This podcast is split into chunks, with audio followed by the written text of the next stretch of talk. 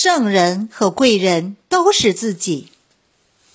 笃信故意事，然不如反求之切。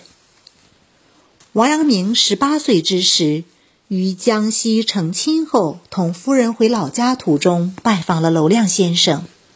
娄先生十分欣赏王阳明，并且告诫他：“圣人必须通过学习才能达到。”这句话，王阳明深深记在了心底。他不仅坚定了王阳明成圣的志向。还让他得出了一条成圣的标准：只有通过自身不断的努力、读书和实践，最终达到一定的程度和境界，就会实现成圣的愿望。自古以来，因圣人指点迷津、贵人相助而成功的故事比比皆是。每个人都期望如王阳明遇到娄亮先生一样，在迷茫的时候能够得到圣人指点。在困境中能够遇到贵人相助，然而圣人的指点往往并不明朗，仍需要自己去琢磨推敲。贵人的帮助更不是无条件的，或是看重你的才华横溢，或是看重你的八面玲珑。即便是看重你天生的敦厚正直，也需要靠自己的努力去积累、去创造。圣人必须通过学习才能达到。实际上，真正的圣人和贵人，并不在于经典、神佛亦或他人，而是自己。在做学问方面，王阳明认为，虽然做学问也需要老师的指点教化，但始终不如自己去探究来的彻底。在为人处事方面，只有自己肯上进，不断完善自我。关键时刻，充分发挥自己的能力，才有可能排云直上，闯出一片蓝天。历史上诸多求人不如求己的故事，也说明了在任何时候都必须看重自己的能力，而不是依赖他人的提携和帮助。一书生在屋檐下躲雨，看见观世音菩萨撑着伞走过，便说：“菩萨。”普度一下众生吧，待我一程如何？观世音菩萨说：“我在雨里，你在屋檐下，而檐下无雨，你无需我渡啊。”书生立刻走出屋檐，站在雨中说：“现在我也在雨中，该渡我了吧？”观世音菩萨说：“你在雨中，我也在雨中，我不被淋雨，是因为我有伞。”你被雨淋，是因为你没有伞，所以不是我渡你，是伞渡你。你要想得渡，请找伞去。说完就走了。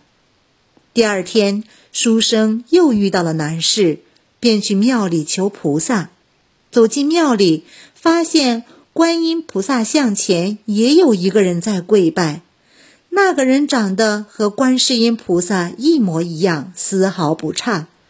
书生很惊讶，问他：“你真的是观世音菩萨吗？”那个人说：“我就是。”书生又问：“那你为什么还自己拜自己呢？”观音菩萨笑着说道：“我也遇到了难事，但我知道，求人不如求己啊。”学佛之人更多的是自我修行，禅者大都有放眼天下、舍我其谁的气概，力求自修自悟、自食其力。王阳明曾在回答学生提问时说道：“子夏笃信圣人，曾子反求诸己。笃信故易事，然不如反求之切。今既不得于心。”安可扭于旧闻，不求适当？他认为，相信世人固然没错，但不如自己反省探究来的真切。如果自己心里都没有搞清楚，又怎么可以因循守旧，而不去自己探究正确的答案呢？学佛之人如此，做学问如此，世人同样如此。无论是神佛还是圣人，都是人们精神上的寄托和强大的动力。但失去了他们，人生并不会由此走向暗淡。贵人相助固然能够令人一夜成名，甚至功成名就，但没有他们的帮助，有志者同样能够凭借自己的力量获得成功。圣人和贵人指出的捷径，并不意味着一片坦途，甚至可能扼杀了个人的潜能和创造性思维。